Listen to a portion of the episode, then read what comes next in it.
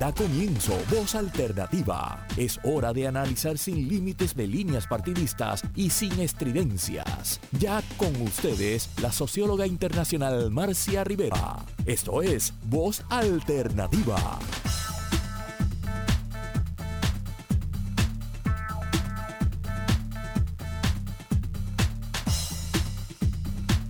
Muy buenos días, amigas y amigos. Déjame ver si puedo poner esto en una mejor forma porque... Eh, y me voy a quitar el... A ver, un momentito que esta cámara se nos ha ido. Acá estamos. Muy buenos días tengan todos eh, y todas las que nos escuchan hoy. Esta cámara, a ver, la cámara hoy está que no quiere agarrarme, pero bueno, algo vamos a hacer. Paola, estás muy bien. Eh, muy buenos días tengan todos. Estamos acá en, esta edición de, del 4 de julio de 2021 y estamos para llevar adelante uno de los programas que con mucho esmero, como siempre tratamos de hacer, ahí está mejor, vino la ayuda técnica profesional de nuestra compañera Claudia que gracias, este, que nos ayuda en estas cosas. Eh, hoy es una, un día muy especial por muchas razones y por algunas razones planificadas y otras inesperadas, ¿verdad? Eh, tenemos con nosotros de invitada para un diálogo a fondo a la doctora Paola Friedrich Medina y yo he llamado este programa del recinto de ciencias médicas a referente mundial en cáncer pediátrico. Eh, con eh, premeditación y alevosía, porque son muchas las cosas de las que vamos a hablar aquí hoy y creo que Paola eh, simboliza, podemos utilizarla como un símbolo, ¿verdad?, de lo que somos capaces de hacer en nuestros centros de investigación, en nuestros centros de formación universitaria del Sistema Universidad de Puerto Rico, de nuestra universidad pública fundada en el 1903 y a donde Paola ha llegado viniendo de ahí, pues es un ejemplo de que podemos. Y vamos a estar hablando de eso. Pero también en la mañana de hoy tengo una triste noticia que compartir y es que la abuelita de Paola falleció hace muy poco, eh, hace este, un ratito nomás. Eh, es una muy querida familia nuestra, Toñita Piña, eh, eran cinco hijas, mujeres, ¿verdad? las hermanas Piña. Y ella, Toñita, era la madre de Sonia, de Nilsa, de Marisa Medina, que son mis hermanas. Es parte de nuestra familia extendida. Mi mamá tiene vínculos muy estrechos con Toñita, pero tuvo la gran, ¿verdad? La, la tranquilidad y la felicidad de haber elegido un momento para partir donde estaban todas sus hijas, todas sus nietas, sus cinco nietas y todos sus bisnietos y bisnietas. Y bueno, en el máximo amor, este programa se lo vamos a dedicar a ella, una mujer muy luchadora, también egresada de la Universidad de Puerto Rico y siempre se encargaba de expresar su orgullo por la Universidad de Puerto Rico, casada también con un egresado eh, abogado, amigo de mi papá de muchos años de la Universidad de Puerto Rico, y son testimonios de esa generación que dio todo y que le sirvió bien al país siempre.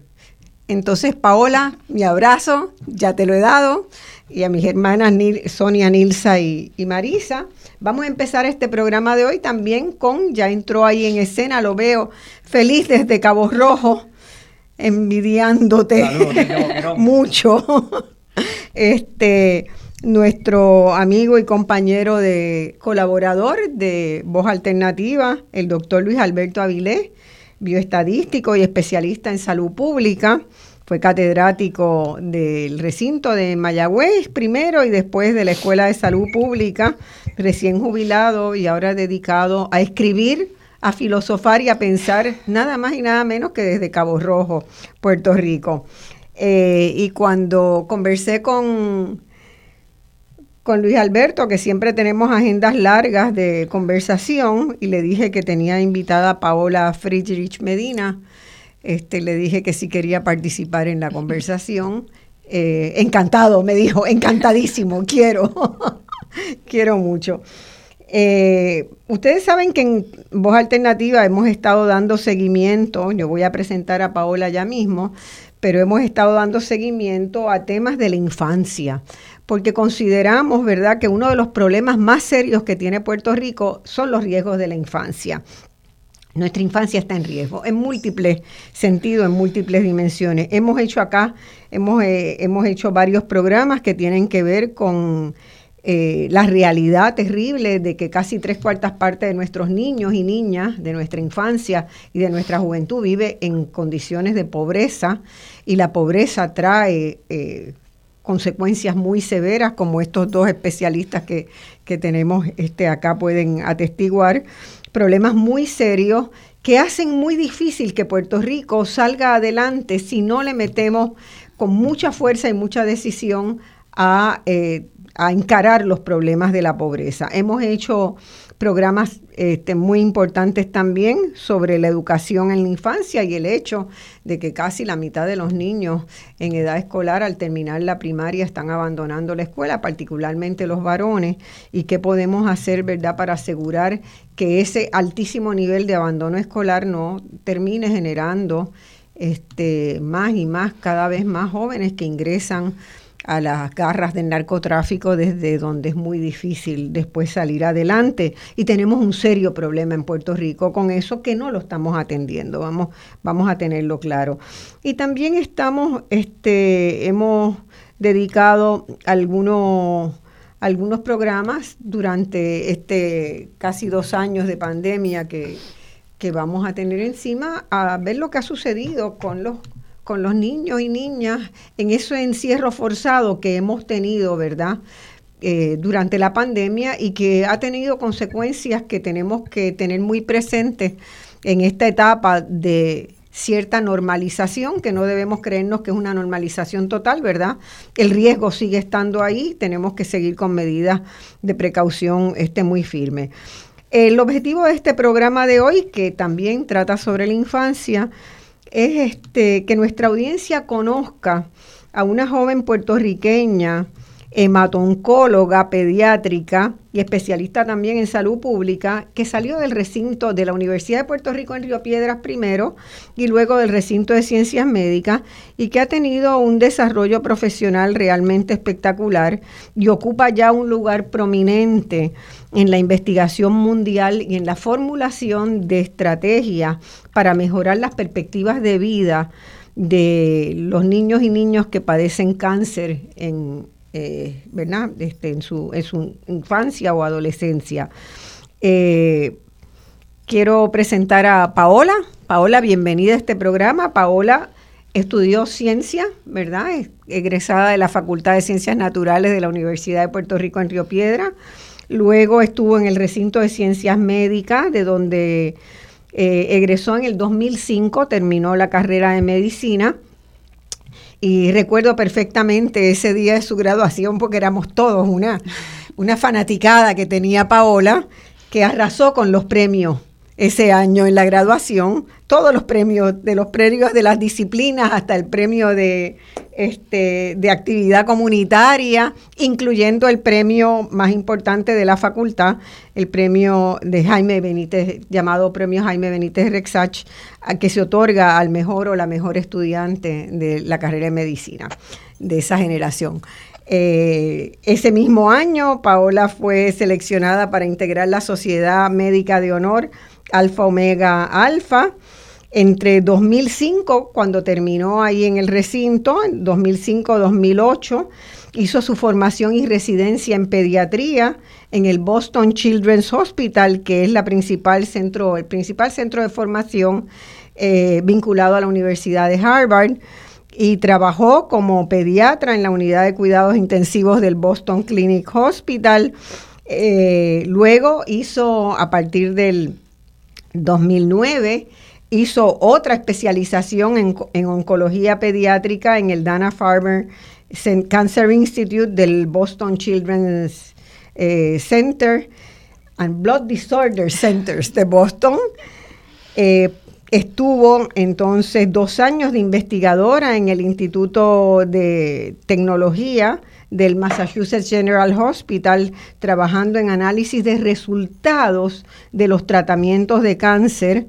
Y eso pues la va llevando, acercando a centrar su mirada en el cómo hacer las cosas, que es una de las cosas que a mí me encanta y soy fanática de Paola desde siempre, pero porque Paola no solamente es una gran investigadora y una gran docente, sino que sus investigaciones ella misma organiza para que sus resultados se pongan en práctica, ¿verdad? Y se conviertan y hagan diferencias en la vida de las personas. Y eso es algo que realmente eh, muchas veces los investigadores se quedan en la etapa de la investigación y no llegan a la etapa de la incidencia. Acá tenemos una joven investigadora preocupada por un tema muy serio que eh, no solamente investiga, enseña, sino también asume desafíos de eh, tratar de cambiar el cómo se organizan los tratamientos, se brindan los servicios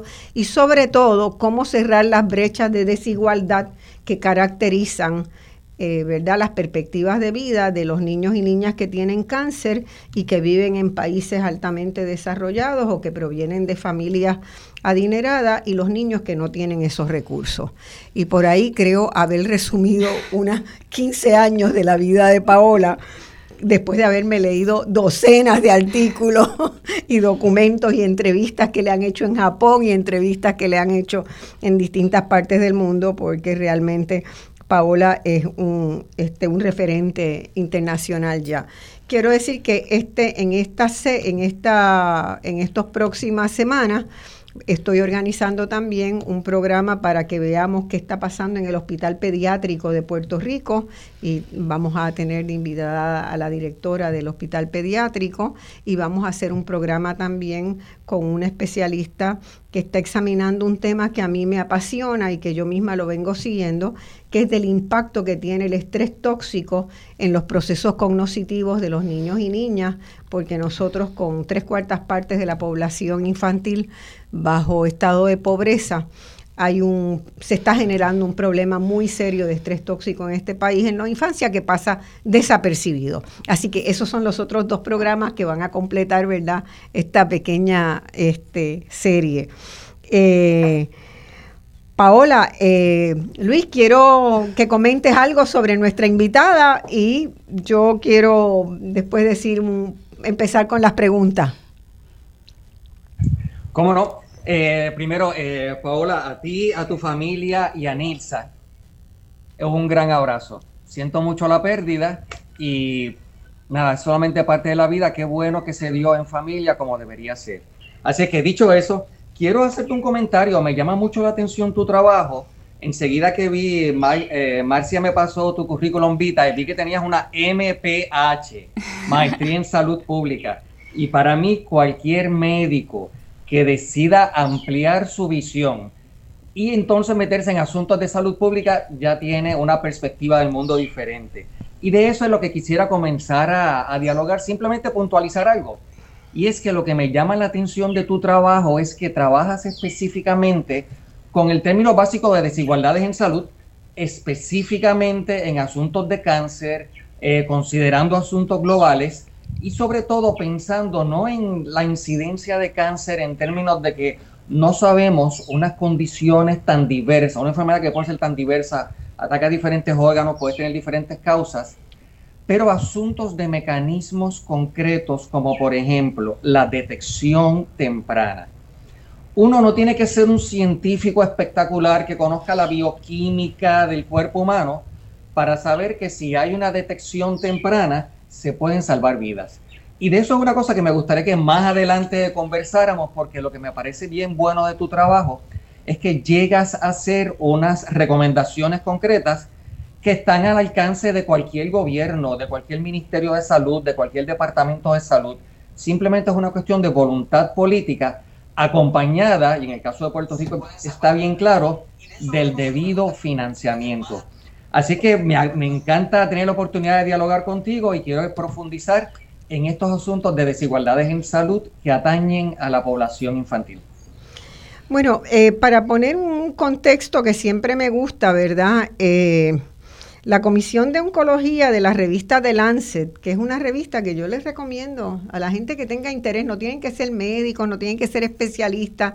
Eh, yo recibo todas las semanas mis correos electrónicos con las novedades de Lancet desde hace años y confieso que es uno, una de las lecturas que más aprovecho que más me, que más me llegan porque hay un nivel de seriedad en los planteamientos que Lancet está haciendo eh, públicamente, ¿verdad?, sobre el estado de la salud en el mundo y unas preocupaciones que concilian, pues, todo eso que, que Luis decía, ¿verdad?, cómo estamos viviendo mundos cada vez más desiguales y cómo esas desigualdades en salud tienen unos costos tan altos porque son costos de vidas. Fíjense que eh, en una en esta un informe reciente de este de esta comisión de oncología un informe reciente que buena parte del trabajo está basado en las investigaciones de Paola Friedrich, según se puede confirmar en la, en la referencia.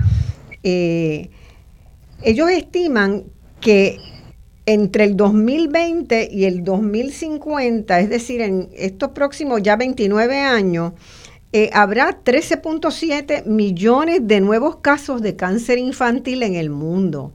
Eso es un dato bien serio, es un dato que, sacude, pero más serio es este otro. De esos, más de, de esos 13.7 millones, 11 millones de niños morirán si no se mejora el proceso de acceder a los servicios de salud y tratamiento, si no se cierran las brechas de desigualdad que hay hoy.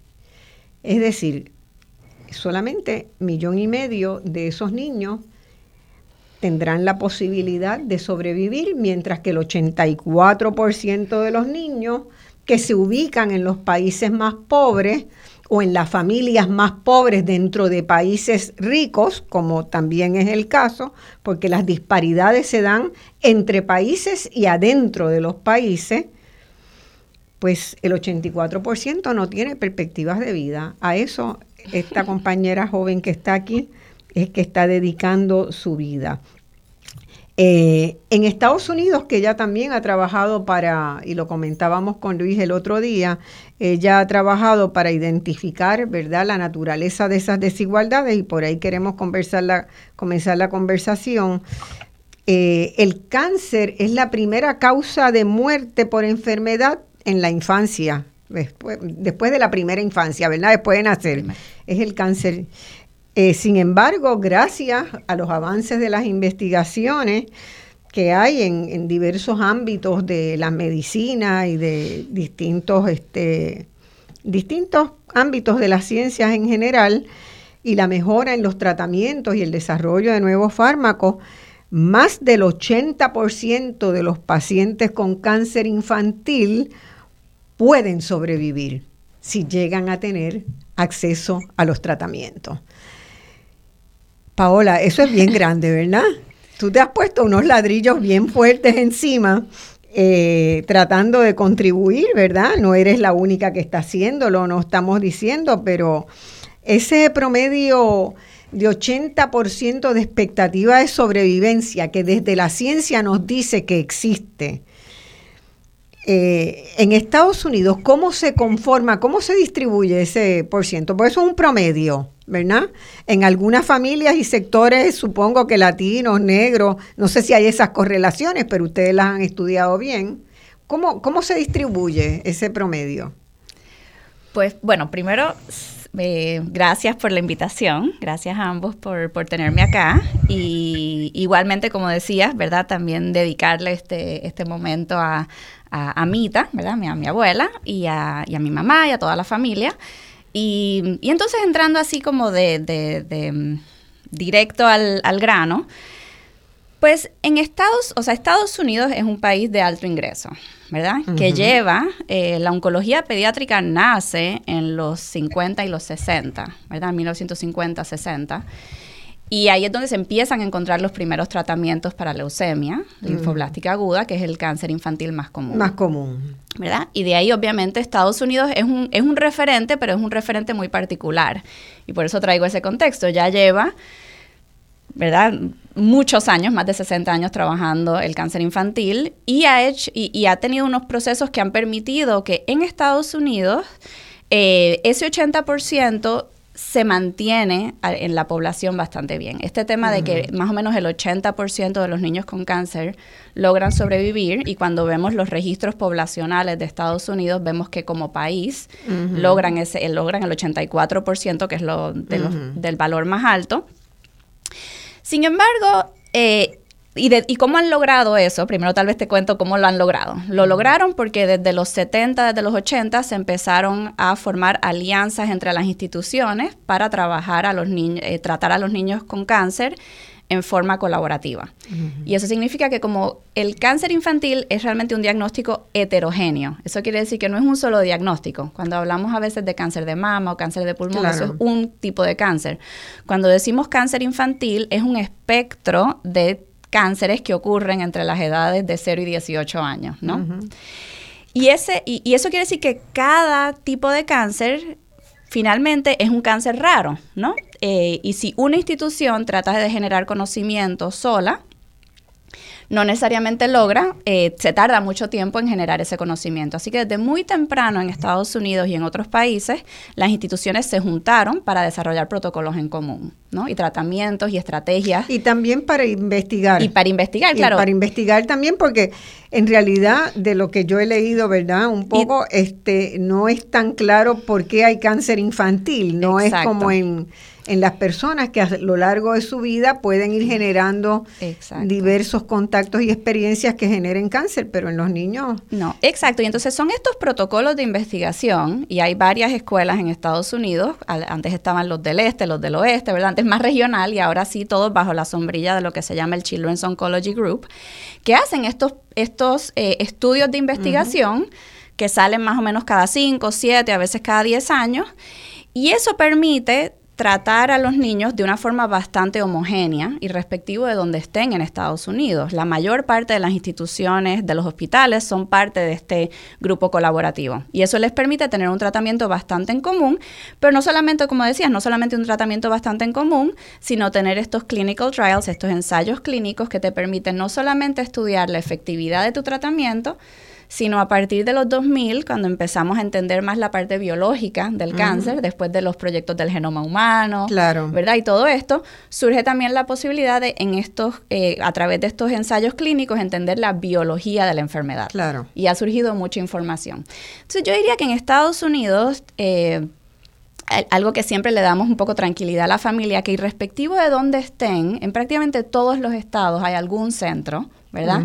A donde pueden ir a recibir y en general el acceso, eh, hay ciertas restricciones, pero hay, hay, un acceso un poquito más, homogéneo, más homogéneo, ¿verdad? O sea que Estados Unidos se ha ido moviendo a que ese 80% sea relativamente bien distribuido. Exacto. En otros países no. Ese 80% tendría una disparidad todavía mayor. Lo que sí vemos en Estados Unidos, que también lo, se ha visto en algunos países en Europa, eh, cuando llegas a ese alto nivel de sobrevida, tienes lo que llamamos entonces esas desigualdades residuales, ¿no? Y uno de los ejemplos clásicos que ha surgido en la, en la leucemia linfoblástica aguda es que uno de los medicamentos los niños lo tienen que tomar por casi dos años, en casa, por boca, ¿no? Y eh, vemos que si hay, si hay variación tan pequeña como del 5%, no te tomas el 5% del medicamento, ya empiezas a tener aumento en la recaída. Claro. ¿Verdad? Y, y podemos imaginarnos quiénes son esas familias que no logran dar el tratamiento perfecto durante dos años corridos. Pues son las familias donde hay madres solteras o disfuncionalidad familiar o un nivel socioeconómico menor. Entonces sí hay formas en las que todavía los factores socioeconómicos inciden en la sobrevida. Y a veces también la nutrición, que incide mucho, los niveles de nutrición no son los mismos. ¿Verdad? los cuidados en la nutrición. Exacto. Hay mucho junk food que es más barato. Y, todo eso pues incide, toda esa dinámica social sí incide, no voy a decir que no, pero obviamente no incide, que es a lo que tú creo que ibas, eh, como ocurre en otros países, ¿verdad? Eh, y tú hacías mucha alusión a, esta, a este que ocurre en muchos otros contextos, este 80%, 20%. Y esa es la forma más fácil de recordar esto. El, el, el 80% de los niños con cáncer viven en países de medianos y bajos recursos. Solamente el 20% vive en países o contextos de altos recursos. Sin embargo, y sabemos que el cáncer en niños ocurre en todos estos niños. Ese 20% que vive en los países con altos recursos tiene un 80% de chance de vida, ¿verdad? 8 de cada 10 niños se logran curar. Y en ese contexto, nuestro mensaje es que dos vidas, ¿verdad? Dos vidas de niños son, siguen siendo demasiado. Y tenemos que avanzar la ciencia hasta que el 100% de los niños con cáncer logren curación. Claro. Sin embargo, también tenemos esta esta brecha grandísima que es que en, el, en ese 80% de los niños con cáncer que, que ocurren en países de medianos y bajos recursos, solamente el 20% sobrevive. Wow. ese, es un dato bien fuerte. Vamos a ir, me hace enseña de que podemos ir una pausa ahora. Este, vamos a seguir analizando esto en cuanto volvamos con Paola Friedrich Medina, que está con nosotros como invitada en este programa de hoy, y el doctor Luis Alberto Avilés. Bueno, amigas y amigos, estamos de vuelta en Voz Alternativa, hoy discutiendo con Paola Friedrich Medina, conversando con esta joven puertorriqueña, egresada del recinto de ciencias médicas, un orgullo de Puerto Rico, porque está haciendo trabajos a nivel internacional muy destacadamente. Eh, Paola, tus trabajos publicados, que estuve la semana, la pasé leyendo los trabajos de Paola, eh, traslucen que hay una muy fuerte impronta tuya de conciencia social.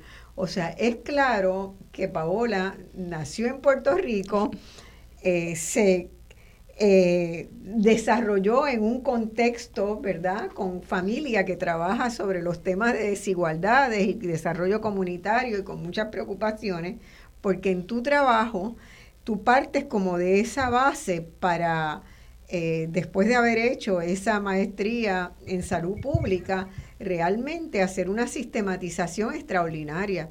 Y yo decía, ay, qué maravilla que eso se haya podido dar. Eh, cuéntanos un poquito de esos años cuando tú empezaste a estudiar medicina y cómo tú piensas que esas influencias de, pues, de, lo, de los trabajos que hacían eh, Nilsa, Lidia, alguna de la gente que tú mirabas aquí, ¿verdad? Eso yo lo veo, lo veo, lo puedo ver muy presente, aflora por ahí en un lenguaje muy científico y muy técnico, pero sí hay una base, una raíz muy profunda ahí. Sí, yo creo que ahí el mi familia, como sabes, muy internacional. Mi mamá de aquí de Puerto Rico eh, y toda mi familia por parte eh, de, mi mamá de aquí de Puerto Rico. Mi papá es alemán y toda mi familia por parte de mi papá de ahí el Friedrich, que no es nada puertorriqueño. Y, nosotros nacimos en, en, México y vinimos acá muy chiquitas. Mi hermana y yo ya vivimos en Puerto Rico desde los cinco años. Y yo creo que yo creo que en cierta forma, eh, yo decidí muy temprano que quería ser oncóloga pediatra. Eh, y como tú sabes, por inicialmente por un amor a la ciencia. Eh, yo tuve una experiencia de verano en uno de estos programas de, de verano para, para estudiantes que les interesan las ciencias eh, y terminé trabajando en un hospital, en un laboratorio de investigación en temas de cáncer y me enamoré. también de la escuela de la universidad que... Exacto, de la, de la, de la, de la UHS que tiene una fuerte impronta científica y que estimula, ¿verdad? al estudio de la ciencia. Todas esas cosas importan. Exacto. Entonces, desde salir de verdad de ese contexto que ya fomentaba el, el, también pues tomar clases en la Universidad de Puerto Rico desde temprano, tener esa exposición. Así que yo desde más o menos los 16 años ya sabía que quería ser oncóloga pediatra en función de este, de este contexto. También eh, lo cual surge de, eh, pues, Lidi, eh, que es mi, mi, mi, segundo papá, Lidi López, que es un, pediatra aquí en Puerto Rico. Y, el pediatra de todos nosotros. El pediatra de todos nosotros. Lidi es el pediatra de cuatro generaciones, porque todavía estamos, ¿verdad? todos con Lidi seguimos llevándole nietos y bisnietos. de, todo, sí. Y entonces fue como que en, ese me enamoré de, de, la oncología pediátrica, toda la parte así, lo que se llaman los, los genes donde hay supresión de un tumor, donde hay un, una oncogénesis, ¿verdad? El entender esos mecanismos biológicos. Sin embargo, y también entonces ya tenía el contexto de la pediatría, que me, que me gustaba mucho porque lo veía, ¿no? Veía cómo Lidy atendía a sus pacientes, el contexto con toda la familia, la dinámica. Y y entonces a eso yo creo que le añadiría eh, lo que siempre fue entonces mi pasión, que mi, mi, mamá siempre decía que nosotras éramos ciudadanas del mundo, ¿no? Eh, por ese contexto de su vida también, su, su dedicación a Puerto Rico, pero su dedicación a, a, las ciencias sociales y las ciencias políticas más ampliamente. Entonces yo creo que todo ese contexto es lo que poco a poco me lleva a, eh, estudiar medicina, a, a identificar estas áreas. Y sí recuerdo que temprano luchaba un poco, porque cuando yo estaba, cuando yo era, estaba en la universidad todavía, la oncología pediátrica estaba muy, muy basada en las ciencias básicas, ¿verdad? Claro. Y desde muy temprano yo me di cuenta, y esto es algo que, que, eh, que si yo quería ser eh, oncóloga pediatra, y tener un laboratorio de investigación iba a ser bien difícil hacer eso en Puerto Rico, ¿verdad? A pesar de que yo estuve en laboratorio de investigación claro. aquí, pero sabía que era difícil. Los, los laboratorios de investigación aquí en, en, las universidades han luchado mucho por sostenerse. Y entonces yo tenía ya esa lucha de cómo iba a lograr combinar la ciencia, eh, la oncología pediátrica, la práctica de la oncología pediátrica, con un ambiente de, de, de ciencias también en, en, general. Y ahí fue donde la, la o sea, y, y, pasé por mi carrera en, y, y sí, o sea, eh, es muy gracioso cuando veo mis diplomas, porque es la, la escuela de la Universidad de Puerto Rico, la Universidad de Puerto Rico, recinto de Río Piedras, y de ahí la Universidad de Puerto Rico, recinto de Ciencias Médicas y después abajo están los otros tres, que como ya mencionaste, así que no lo voy a resaltar, uh -huh. ¿verdad? Son estos tres hospitales eh, y tres eh, ambientes académicos asociados con Harvard. Pero yo creo que yo no hubiera llegado allá si no hubiera sido por la formación que tuve en estos en, y las experiencias que tuve en estos tres niveles claro. de educación en, en, Puerto Rico. Y así que regresando ¿Y un nunca poco... te sentiste... Eh que estabas en condiciones inferiores a otros estudiantes internacionales que iban a Harvard porque sentías que habías tenido una buena preparación en Puerto Rico. Pues sí, por el contrario, yo creo que, y, y muchos de mis, o sea, de, de mi clase, eh, ya para entonces muchas residencias habían empezado a cerrar en Puerto Rico y más del 50% de mi clase fue a Estados Unidos.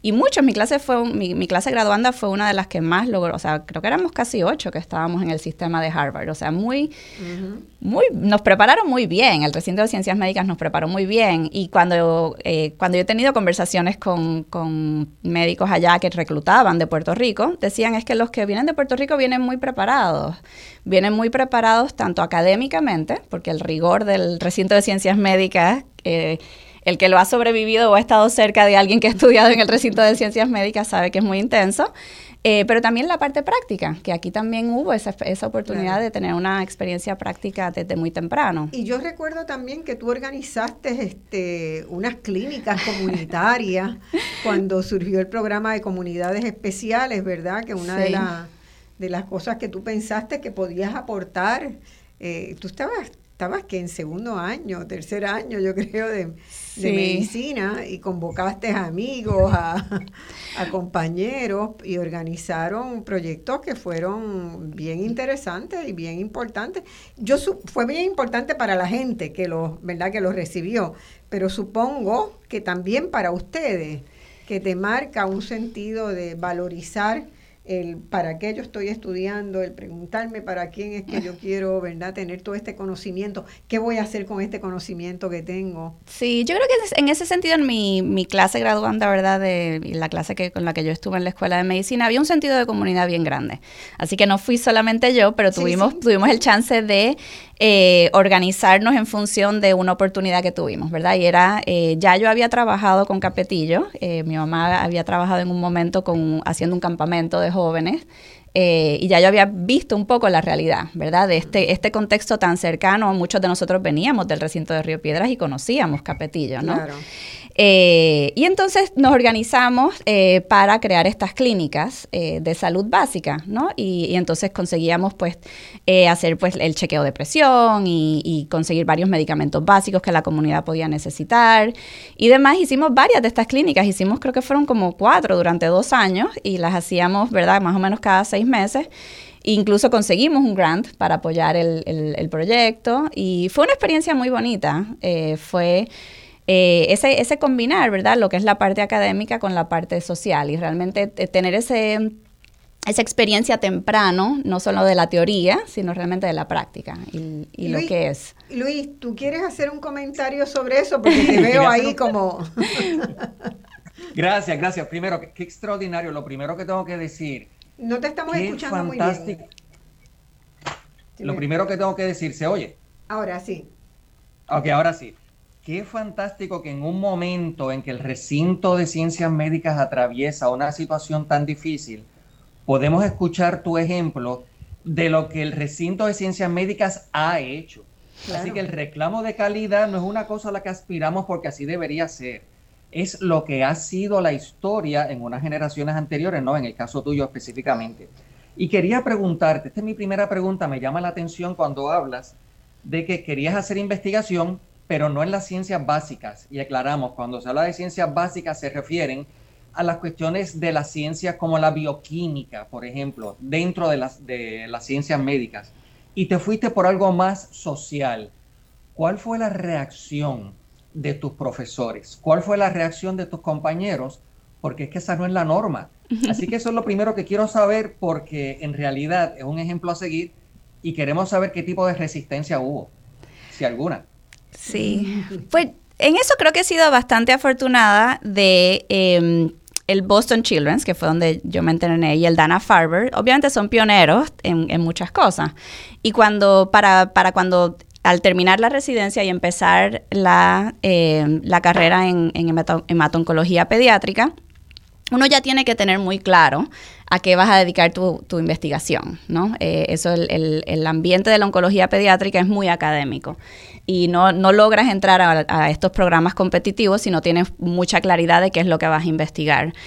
Y en ese momento, eh, en efecto, estaba ocurriendo una transición, eh, incluso en esos ambientes académicos, de eh, valorizar las ciencias eh, más ampliamente, ¿verdad? las ciencias que tienen que ver lo que se llama la investigación clínica más amplia y dentro de la investigación clínica que no sea solamente la investigación de ensayos clínicos, los clinical trials. Un poco eh, la, la, tendencia ha sido, ¿verdad? Inicialmente muy purista, las ciencias de laboratorio, es lo que había marcado la oncología pediátrica y de ahí los clinical trials y estos ensayos eh, colaborativos. Pero entonces, en, la medida en que ¿verdad? sigue aumentando la sobrevida y seguimos viendo estos factores adicionales, sí empieza a, haber un poco de apertura a hacer ciencias eh, de investigación clínica más allá de los ensayos clínicos. Eh, antes de mi generación, la generación, o sea, los cinco años antes o los diez años antes de mí, siempre tenían que ir al laboratorio y del laboratorio entonces podían dedicarse a la parte más de investigación clínica fuera del laboratorio. Yo fui de esas primeras generaciones a quienes se les permitió de entrada eh, hacer entonces una carrera en ciencias eh, de investigación clínica no basadas en laboratorio y no basadas en ensayos clínicos. Y ahí regresando a lo que comentabas, en ese momento surge como una estrategia de, eh, en la medida en que los programas se cuestionan y cómo vamos a formar a estos jóvenes para que realmente sean exitosos en estas carreras. Y ahí es donde surge el, el realmente promover que tuviéramos una maestría en salud pública porque la maestría en salud pública es lo que te da esa visión amplia, te da la carpeta de herramientas de investigación, ¿verdad? La bioestadística, la epidemiología, las ciencias del comportamiento, las ciencias que tienen la ética en la investigación, ¿verdad? Todos estos son los pilares de una maestría en salud pública. Y ahí entonces en, el ambiente, ¿verdad? En el Boston Children's, en el Dana Farber, la mentalidad era esa, o sea, bueno, si, si, si nos vamos a dedicar a la, a la investigación clínica y a la investigación que está basada más en, en, las ciencias sociales o las ciencias de calidad, cuál es la formación para este tipo, ¿verdad? Y ahí fue que entonces tuve la oportunidad de hacer la maestría eh, en salud pública eh, y ahora es mucho más común, creo que ahora, ¿verdad? Diez años más tarde, es bastante más común que si uno se va a dedicar a las ciencias eh, eh, de investigación clínica, haga una maestría, porque es la forma de tener las herramientas. Como médico no tienes las herramientas para eso. Tienes que buscar estas herramientas adicionales para poder ser exitoso en investigación. Yo quería comentar también que para esa época en Harvard, en otra institución en Harvard, estaba ocurriendo algo muy interesante que tiene que ver con esa mirada de salud pública y sobre todo con los determinantes sociales de la salud, que es el gran proyecto que se desarrolla 2007-2008 sobre el estrés tóxico, sobre el impacto del estrés tóxico, que identifica, ¿verdad? Es en, ahí en ese centro en Harvard. Entonces ya hay una mirada que, que, también es clínica porque empiezan a hacer estudios de cortisol medidos en saliva y tal, pero tiene componentes bien fuertes de otra de otras ciencias sociales en el, en el ámbito de ese árbol de investigación. Entonces ahí, ¿verdad? Yo digo que a, veces a las ideas les llega su tiempo. Este, esa posibilidad, este Luis, de la que siempre hablamos, de generar una, una ciencia que tenga cruces, ¿verdad? Que sea como un rizoma que toque, ¿verdad? Este, distintas especialidades, incluyendo las ciencias sociales, pues cada día se va acercando más a, a ser una posibilidad. ¿Verdad? Y el trabajo en redes, y ustedes, yo veo que eh, crean redes, tú creas redes todo el tiempo, ¿no? Redes de, hospitales de países, redes de investigadores. Entonces, todo ese cruce genera una, una nueva, un nuevo sentido de la investigación y también la posibilidad de estar más ligado a la incidencia. Y eso es lo que me parece absolutamente fascinante. Yo quisiera tener 30 años ahora e irme para allá de nuevo.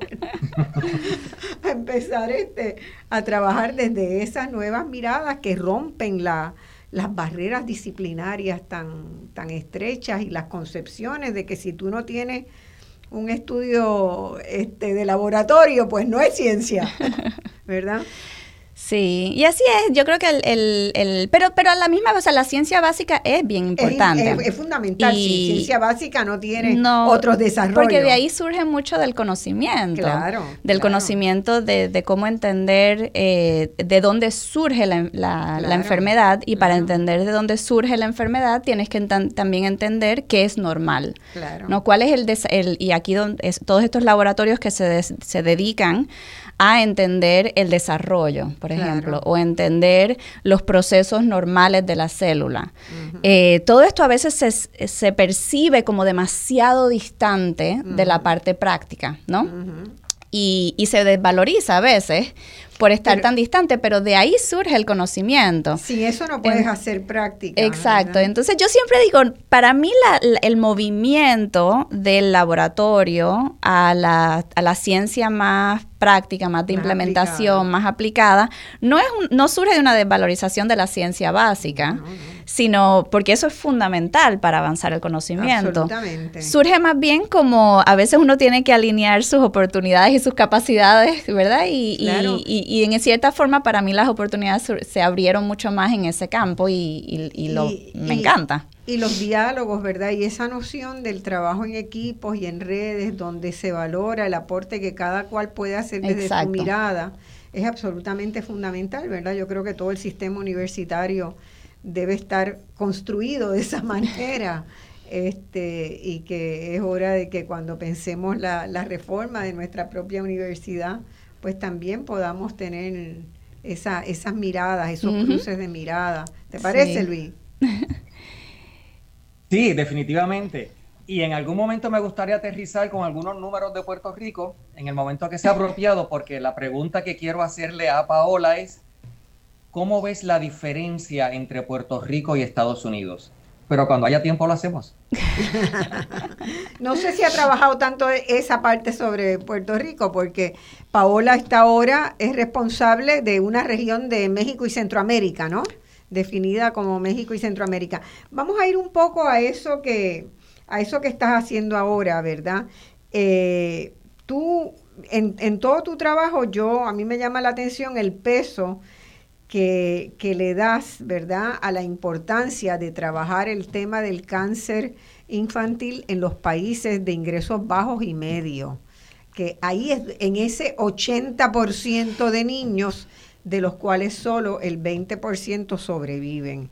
Y tú has dedicado mucha investigación y mucho trabajo de eh, verificación de campo y mucho trabajo de generar propuestas y de crear proyectos de incidencia. Entonces trabajas como un hilo que yo eh, lo interpreto con, mi formación de economía como una cadena de valor. Exactamente. ¿Verdad? Tú has creado una posibilidad de ir desde la investigación básica hasta las prácticas concretas en un hospital y todo lo que está entre medio que une a eso va añadiendo valor a la posibilidad de que los niños sobrevivan. Por lo tanto, hay que hacerlo todo. Todo. Por lo tanto, hay que ver cómo estructuramos eso. Eh, y, por ejemplo, una de las cosas que encuentro en uno de los artículos de Paola es la importancia que tienen las organizaciones de base comunitaria para alertar y ayudar a un diagnóstico temprano.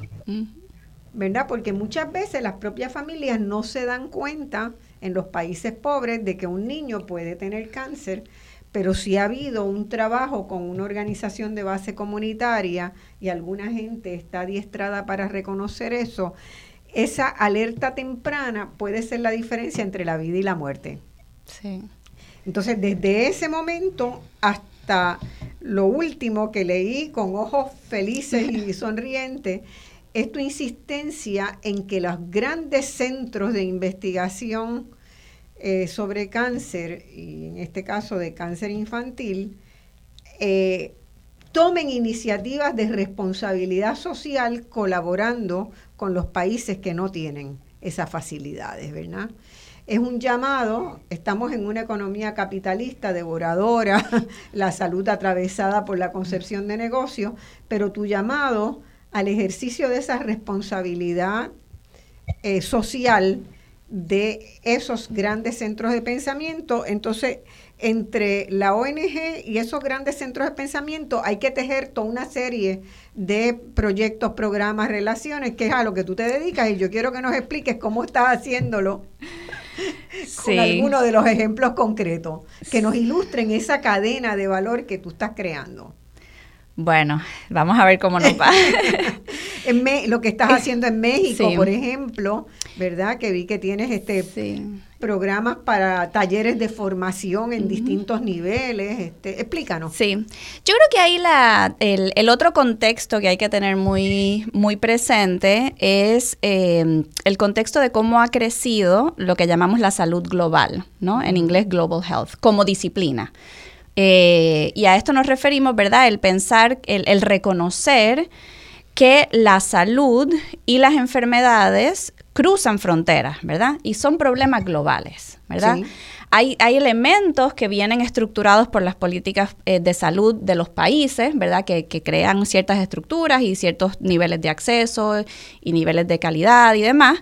Pero la realidad es que la salud es un, es un tema que nos afecta a todos, ¿no? Y que cruza fronteras y nos afecta como humanos, ¿no? Eh, y en ese sentido ha habido un cambio también en los últimos 20 años de lo que antes se llamaba más como medicina internacional o medicina tropical, que era como entender estas diferencias, ¿verdad? Y ahora esta perspectiva de salud global. Y en esa perspectiva de salud global, eh, las instituciones académicas han jugado un rol muy importante.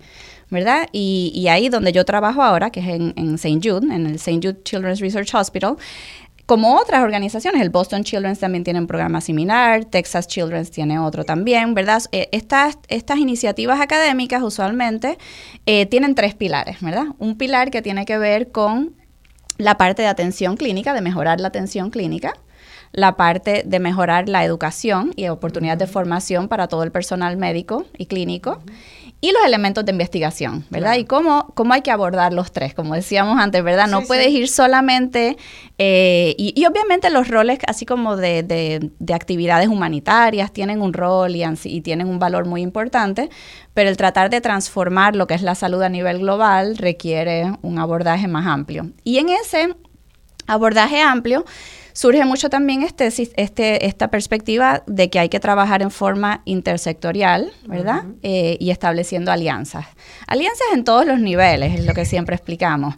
Es alianzas a nivel del equipo multidisciplinario o interdisciplinario que trabaja el paciente, trabaja con el paciente, como entre las instituciones que trabajan temas y problemáticas en común, como con las asociaciones civiles que trabajan con los padres y las familias, con el sector, ¿verdad?, el sector salud o más eh, de gobierno que esté eh, en esas eh, instituciones, con el sector privado y el rol que tenga, ¿verdad? Y todos esos actores hay que tomarlos en cuenta si realmente queremos abordar lo que es la salud de una población.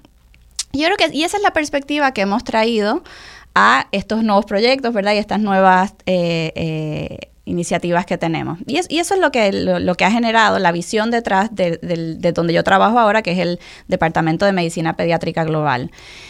Y ahí yo tengo este rol, ¿verdad? De, yo tengo dos programas principales. Uno, soy directora del programa regional de México eh, y como escucharon antes, yo nací en México, ¿verdad? Así que soy muy, muy, muy puertorriqueña, pero a la misma vez, eh, porque aquí, aquí crecí, aquí fueron mis años de formación, eh, mi cultura es muy, muy puertorriqueña, pero a la misma vez tengo esa raíz y mi mamá adora México, así que tenemos ese, ese, ese interés en México también y esa, esa pasión por México y la parte, ¿verdad?, de, de Alemania.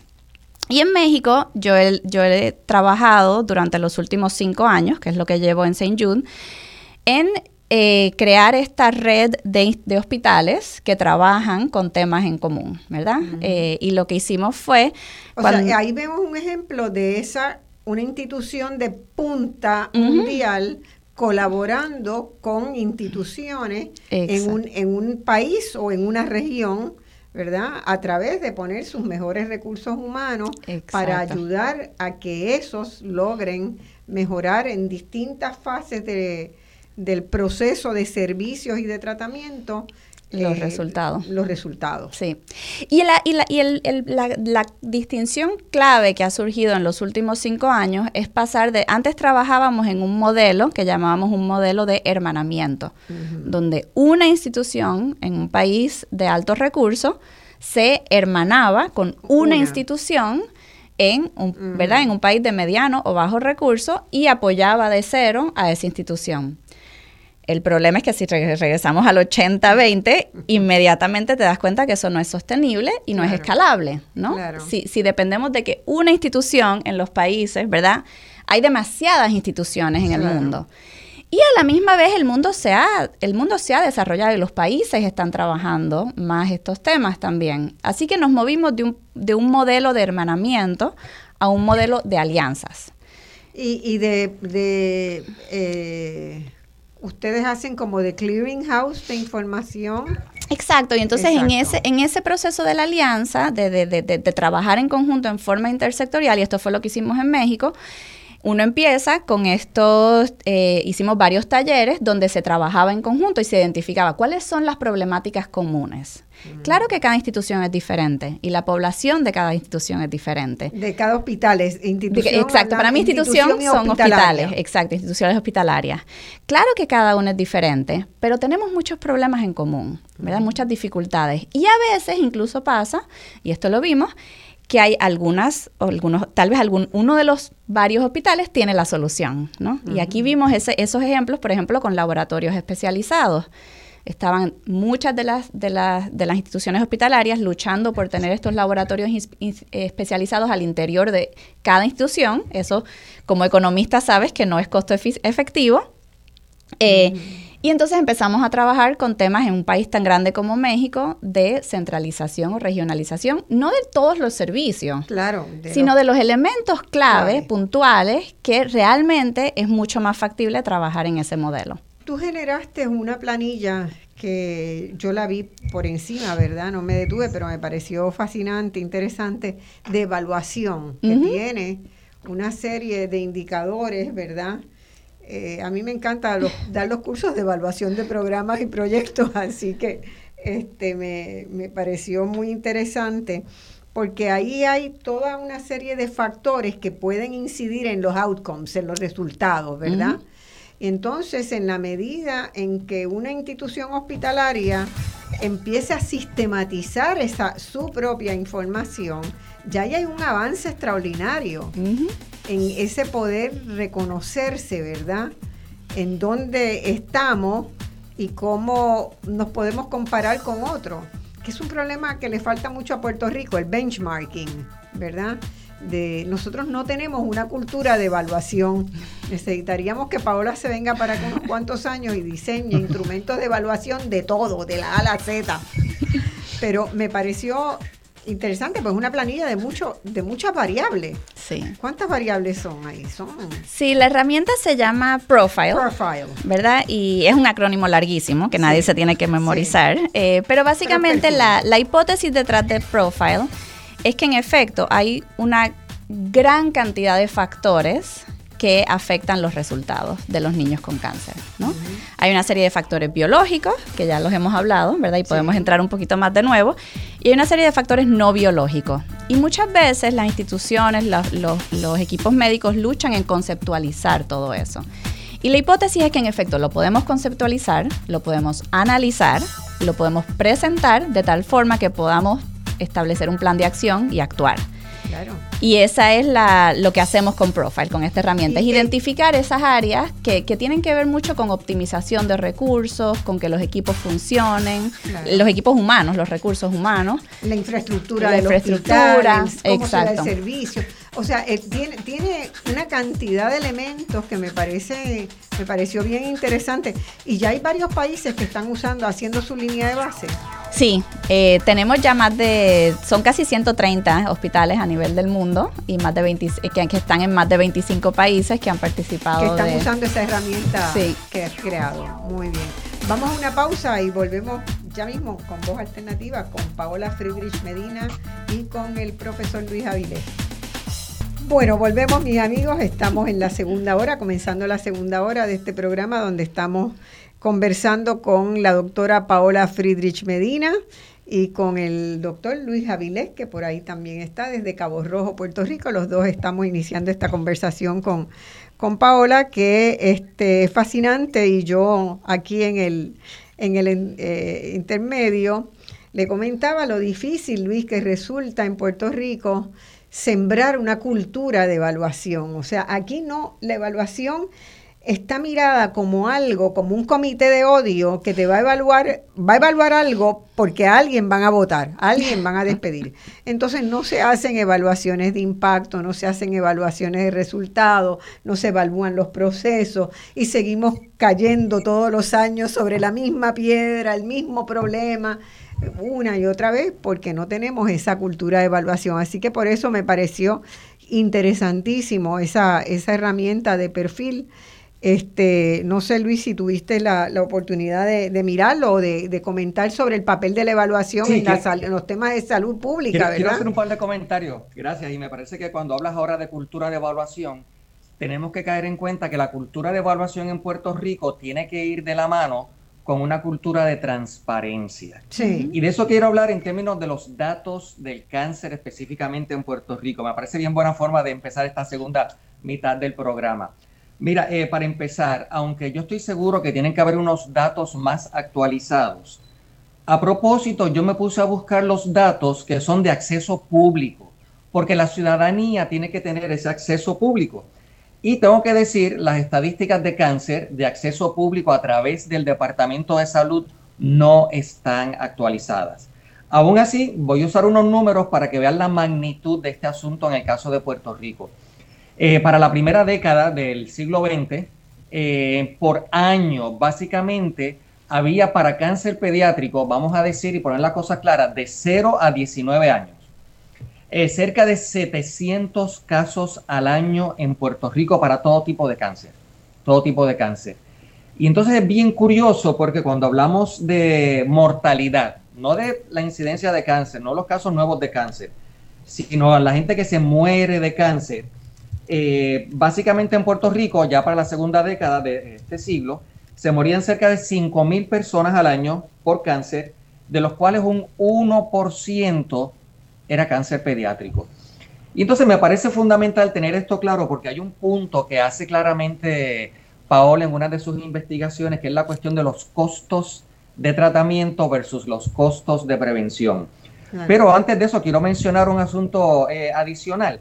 Eh, Paola nos mencionó que en Estados Unidos cerca del 80%, ella decía dos personas, dos de cada diez niños eh, se mueren una vez diagnosticados de cáncer, ¿no? La tasa de sobrevida es bien alta, es 80%.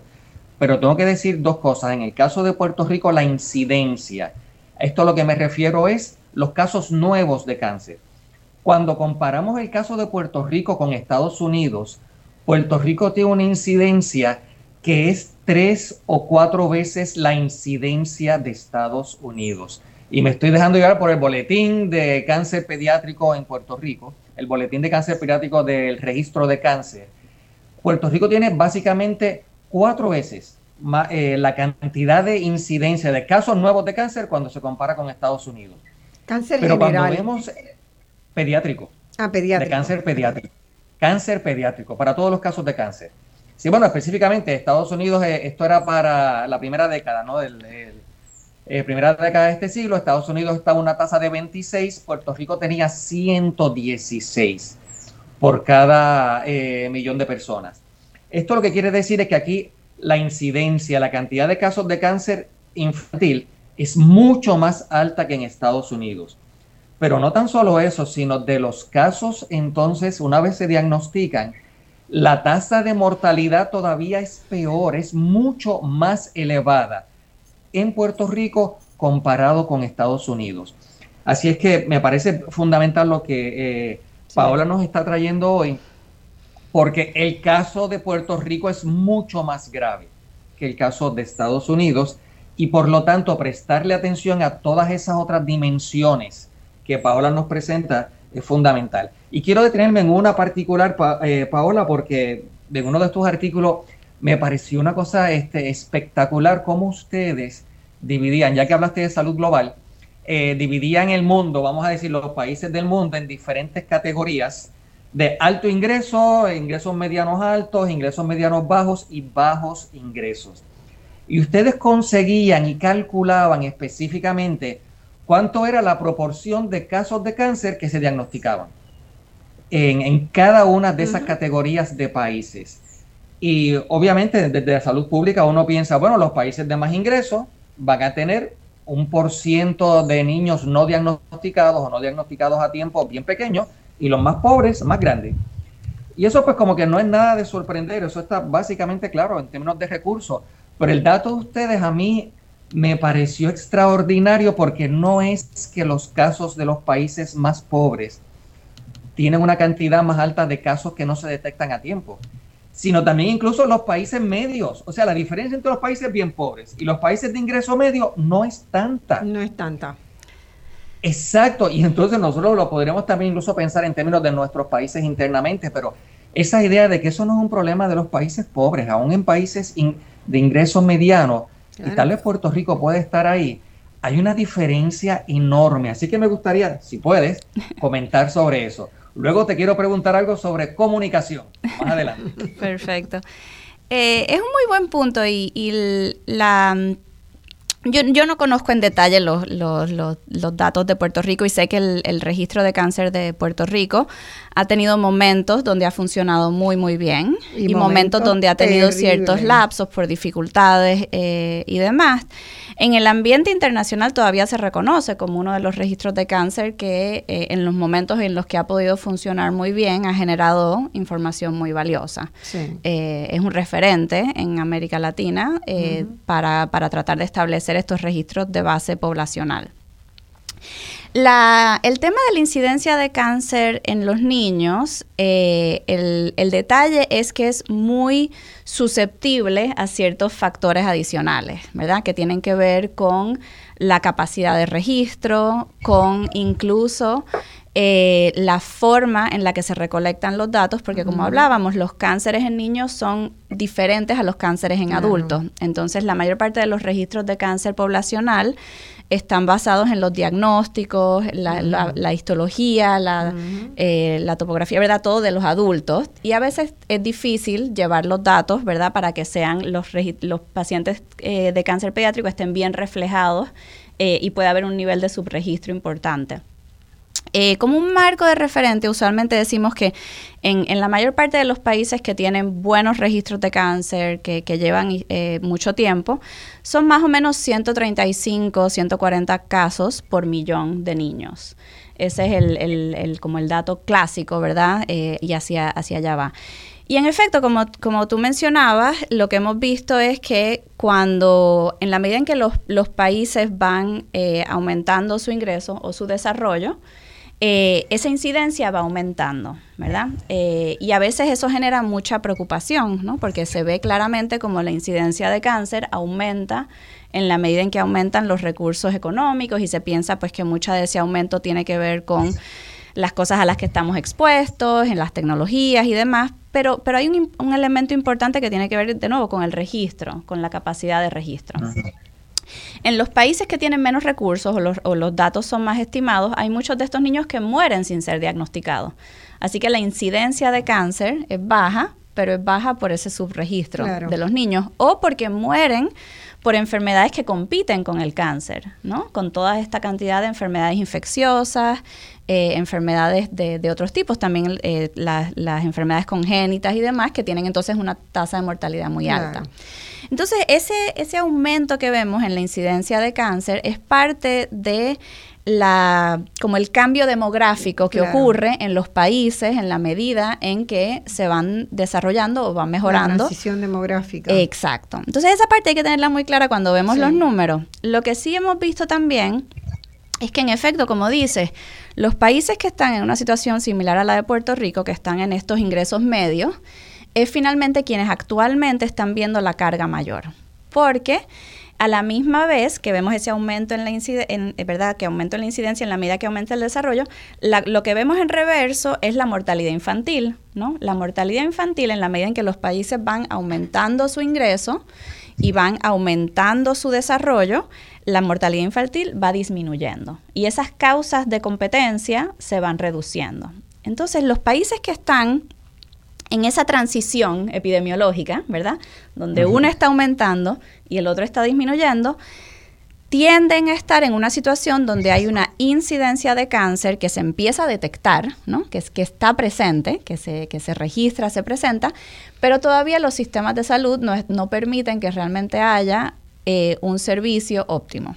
Y entonces hay simultáneamente una incidencia alta y una mortalidad alta. Eh, y eso es lo que vemos. En, eh, y, podría pensar, ¿verdad?, que, Puerto Rico está en una situación similar. esa, es la, situación en México también, donde... Y México es casi como un pequeño mundo, ¿verdad? Porque si estás en, la, en la Ciudad de México, es casi como estar en, en cualquier ciudad en, Estados Unidos, pero si estás en Chiapas, es como estar en, en, un contexto, ¿verdad?, de, de, de, de mucha precariedad en términos eh, de, la, de las posibilidades. Entonces, esa es no sé si eso contesta tu pregunta, ¿verdad? Siempre hay que ver estos valores en el contexto de... Eh, eh, y, ver esas tendencias en ese contexto también eh, de, de, cuál es el nivel de registro, cuál es, cómo están los datos y entonces cómo está esa diferencia entre incidencia, entre mortalidad. Y, y en efecto, hay, hay, países donde la carga está muy alta porque ya se documentan los casos, pero todavía no se logra. Eh, el nivel óptimo de curación. curación. Cuando ustedes trabajan, van a empezar un proyecto, no sé si ya han empezado proyectos en todos los países de Centroamérica o si, o sea, cómo, es la estrategia de trabajo de ustedes, ¿verdad? Eh, si empiezas por los niveles de trabajar con los gobiernos o vas directamente a trabajar con los hospitales, con los privados, con los públicos, con los municipales, o sea, ¿cómo, cómo elaboran ustedes esa estrategia de llegada? ¿Verdad? Porque también hay, hay, me imagino que siempre habrá algunos quienes eh, vean con sospechas el interés de la colaboración de la institución. Hay muchos elementos que son eh, humanos, ¿verdad? De las relaciones entre personas que eh, a fin de cuentas van a incidir en si los niños tienen una mayor posibilidad de vida o no.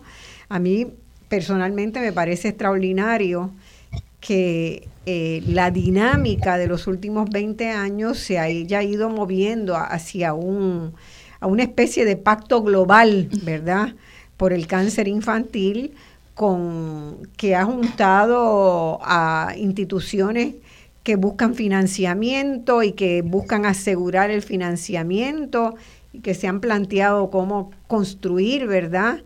Y distribuir un pote cuál serían los criterios de justicia. Son cosas altamente complejas. Tú estás en esos diálogos. Cuéntanos un poco cómo, cómo lo ven. Son definitivamente complejos y ahora desde la posición... Eh, desde mi posición, por ejemplo, como directora de un programa o de un proyecto en St. Jude, colaborando con otros países y con otros... En St. Jude eh, también tú coordinas lo de métricas, ¿no? Sí. Además, esa es otra división de... Exacto, es lo de México y lo de métricas a la misma vez.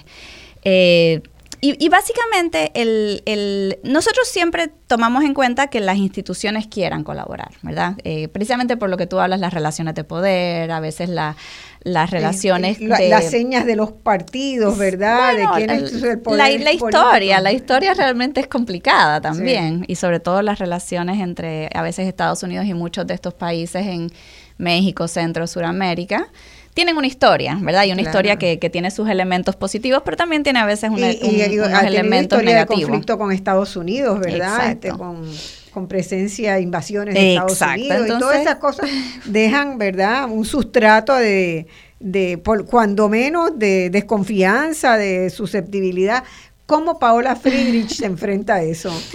Pues te voy a narrar cómo lo, cómo lo enfrentamos en México y también un poquito cómo lo hemos abordado en, Centroamérica y en otros países. En, México, principalmente, como te podrás imaginar, sobre todo con la relación fronteriza entre México y Estados Unidos, es una relación complicada.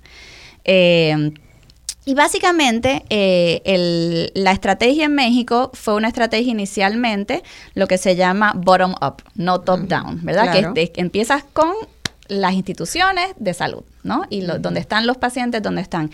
Y lo que hicimos en su momento fue em, conversar con ocho instituciones de México que estaban principalmente en la provincia. No estaban, ¿verdad? No, no eran las instituciones con los más em, con los mejores recursos, ¿verdad? Eran provinciales, o sea, eran instituciones estaban, No estaban en las ciudades, exacto, no estaban en las no tenían todo.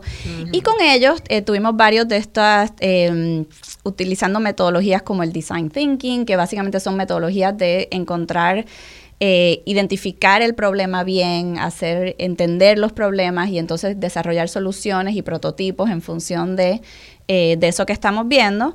Pues entonces identificamos, regresando a eso que mencionabas de la cadena de valor, pues eh, nos pasamos un tiempo estudiando el problema, entendiendo lo que eran esas, esas dificultades en las instituciones y diseñando un paquete de de actividades que podían mejorar y que podían ser soluciones para esa. Y eso lo estuvimos implementando por dos años para ver si en efecto teníamos los resultados que queríamos. Y de ahí, en la medida que veíamos esos resultados positivos, se fueron sumando otras instituciones. Y actualmente son 25 instituciones de salud que están colaborando en esos proyectos que tienen que ver con eh, elementos de modernización de técnicas y tecnologías, de mejora de la práctica o calidad, de seguir colaborando a todos los niveles y de generar evidencias. Esos son los cuatro pilares, modernización, calidad, colaboración y evidencias. Y entonces esas actividades van generando y mejorando los resultados. Y ahí se fueron sumando, son 25 instituciones que ya participan activamente y hay otras 15 que están en proceso ¿Y de incorporarse. Ustedes hacen talleres presenciales con ellos. Y hay una dinámica exacta. Tú, vas a los países. Antes de COVID íbamos cada seis meses y nos reuníamos en conjunto y entonces teníamos esta, mm. sí, cada seis meses nos reuníamos presencialmente, se establecía lo próximo que se quería lograr y adicionalmente nos reuníamos semanalmente en forma virtual para dar seguimiento a todos los proyectos. Y así es que entonces vamos construyendo y, creo que fuimos viendo eso. O sea, son como, niveles. Las, instituciones son como niveles, redes de, a de niveles, ¿no? Y vas creciendo de abajo hacia arriba. Y entonces, siempre trabajando y siempre estuvo invitado el, gobierno y el Ministerio de Salud y demás, pero muy en función de, trabajar la capacidad resolutiva de las instituciones de salud. Y es ahora que ha generado que hay como, hemos, hemos logrado una masa crítica, tal vez, que entonces sí hay un interés un poquito mayor de las instituciones, de la parte gubernamental de apoyar. Y te pregunto... Pero en otros países ha ocurrido al revés. En otros países sí se ha logrado trabajar con gobierno desde inicio. Quizás en los países más pequeños eso es más, viable. El Salvador es un país donde, por ejemplo, ha habido mucho trabajo desde gobierno hacia las instituciones también. Eh, una pregunta que me que me queda, en algunos de esos casos que ya se están instrumentando los protocolos, o como alguna gente le llama, las mejores prácticas que, ¿verdad?